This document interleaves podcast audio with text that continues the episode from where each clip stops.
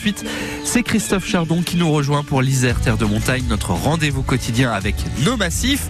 À un dodo du week-end, si vous êtes amateur de cyclisme, ça tombe bien, c'est le critérium du Dauphiné en ce moment. Laurent Belluard du magazine Échappé nous invite à découvrir une route iséroise d'exception. Laurent Belluard, bonjour. Bonjour Christophe. Dans la série Route d'exception à vélo, le col du sabot, vous nous emmenez donc à Vaujany. Oui Christophe, à Vaujany, la station de ski de Loisan, mais aussi bien plus haut puisque ce fameux col du sabot est le plus haut col routier du département à 2099 mètres d'altitude exactement.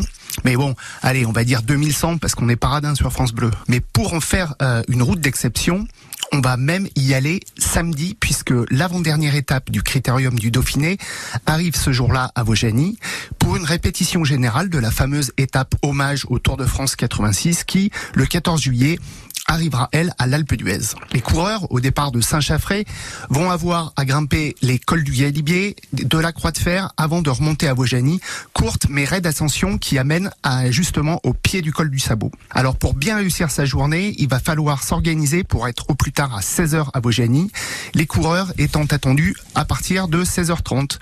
Sauf que si les forces de l'ordre n'embêtent pas trop les cyclistes, moins d'une demi-heure avant la course, l'ambiance se tend un peu quand même.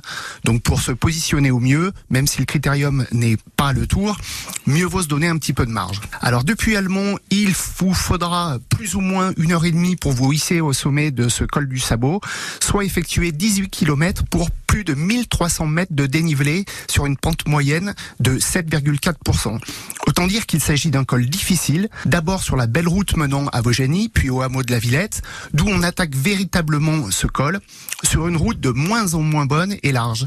La particularité du, du sabot, c'est qu'il s'agit d'un col borgne, qui offre un beau paysage, mais pas de versant opposé. Il est d'ailleurs pas comptabilisé dans la liste des cols routiers à plus de 2000 mètres d'altitude. Orienté à l'est, la route se fait agréablement tôt le matin ou en été, euh, ou à l'inverse tard le soir, mais sachez qu'après Vaujany, la végétation disparaît rapidement pour laisser place au pâturage dont profitent à pleines dents des troupeaux de vaches.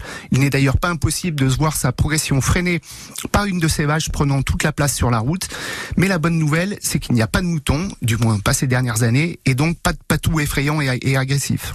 Alors voilà, samedi, c'est vraiment une belle opportunité pour découvrir ce col qui se fait uniquement en aller-retour, tout en allant encourager les meilleurs cyclistes du monde. Merci pour euh, cette route d'exception à vélo, le col du sabot.